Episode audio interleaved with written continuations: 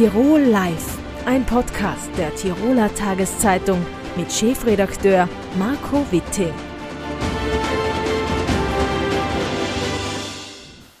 Stefan Isser ist bei mir Geschäftsführer der Kristallwelten in Wattens. Herzlich willkommen im Studio.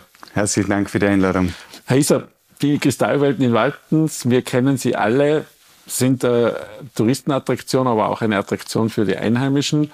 Wie war denn das letzte Jahr in den Kristallwelten, äh, sagen wir mal, von den Besuchern her? Ja, der Riese ist wieder erstarkt und deutlich zu Kräften gekommen. Wir haben eine sehr erfolgreiche Besucherbilanz vorzuweisen. 560.000 Gäste haben die Kristallwelten besucht. Das liegt weit über unseren Erwartungen. 40 Prozent plus gegenüber dem Vorjahr. Wir erhalten sehr positive Rückmeldungen aus allen Märkten und wir sehen auch, dass die Reiselust ungebrochen ist. Was uns ganz besonders freut, ist, dass wir einen Rekord bei den Tirolerinnen und Tirolern äh, erzielt haben. 80.000 Tirolerinnen und Tiroler haben uns besucht und es ist eine große Auszeichnung für uns. Das ist wahrscheinlich ungewöhnlich, 40 Prozent Wachstum in der aktuellen Wirtschaftslage. Das hätten andere auch gern. Worauf führen Sie das zurück? Beziehungsweise worauf führen Sie denn zurück, dass immer mehr Tiroler auch zu Ihnen äh, in, den, in den Riesen kommen? Ja, ich glaube, es zeigt, dass es äh, einfach richtig ist, permanent äh, sich zu verwandeln und permanent auch investieren, zu investieren in das Angebot, in neue Erlebnisräume. Das wird sehr wertgeschätzt. Wir haben auch zusätzlich ein Ganzjahresprogramm geplant, wo wir immer wieder neue Aktivierungen durchführen. Das wird auch von den Einheimischen sehr geschätzt. Und die 40 Prozent Wachstum, die sind wunderschön, aber wir dürfen nicht vergessen, dass Corona natürlich unser Geschäftsmodell massiv beeinträchtigt hat und wir uns immer noch in der Erholungsphase befinden. Veränderung ist die Konstante in den Kristallwelten. Sie haben auch im kommenden Jahr wieder einiges geplant. Ja, wir haben ein Ganzjahresprogramm geplant. Äh, wir werden neben unseren laufenden Angeboten eben auch vier Aktivierungen während der Ferienzeiten durchführen. Äh, wir beginnen mit Ostern, wo wir ein spezielles Programm für Kinder und Familien vorbereitet haben. Dann haben wir wieder das Zirkustheater Roncalli für sechs Wochen bei uns mit dem Schwerpunkt Akrobatik. Das wird sehr spannend.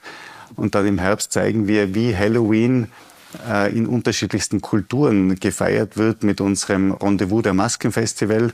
Und dann freuen wir uns auf das Highlight aus unserer Sicht, indem wir Ende November dann zwei neue Wunderkammern eröffnen werden. Zwei neue Wunderkammern, das ist mehr, als es sonst normalerweise gibt. Warum zwei neue? Was kann man über die schon sagen?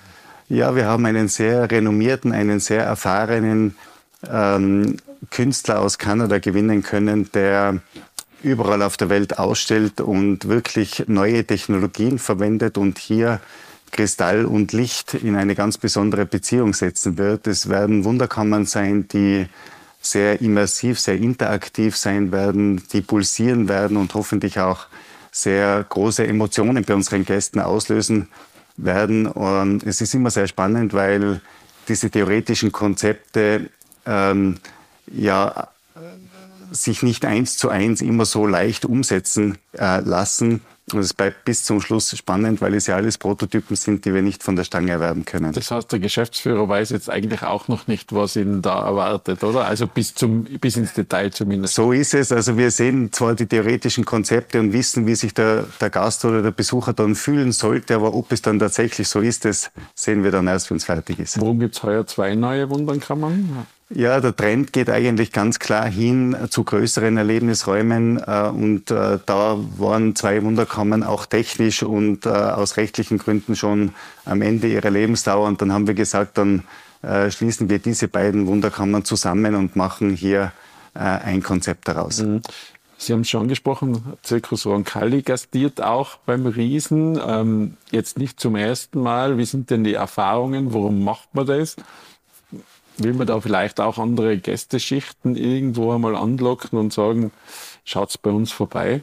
Ja, wir freuen uns sehr, dass wir wieder zum sechsten Mal bereits mit äh, Zirkustheater Roncalli ähm, zusammenarbeiten. Sechs Wochen von 19. Juli bis 1. September bei uns, wo wir 15 Shows pro Tag durchführen und der ganze Außenbereich des Riesen und der Garten in diese Zirkusatmosphäre getaucht wird mit dem Thema Akrobatik. Es werden ähm, ja, fliegende Trapeze wird es geben, es wird äh, schwingende Masten geben und so weiter. Und das ist etwas, was eine ganz positive, eine ganz fröhliche Atmosphäre äh, darstellt. Und das ist einfach bei Einheimischen und Gästen und bei Jung und Alt sehr beliebt. Sie haben es schon gesagt, ähm, einheimische Gäste kommen, gibt es eigentlich, äh, sagen wir mal, ein, ein Stammland, wo hier Ihre meisten Gäste kommen, abseits von Tirol? Ja, die meisten Gäste kommen aus Deutschland. Wir hatten letztes Jahr 150.000 Gäste aus Deutschland, dicht gefolgt von Österreich mit 140.000. Äh, Nummer drei war Indien mit 60.000. Hier haben wir aber schon einmal über 100.000 ja. Gäste gehabt.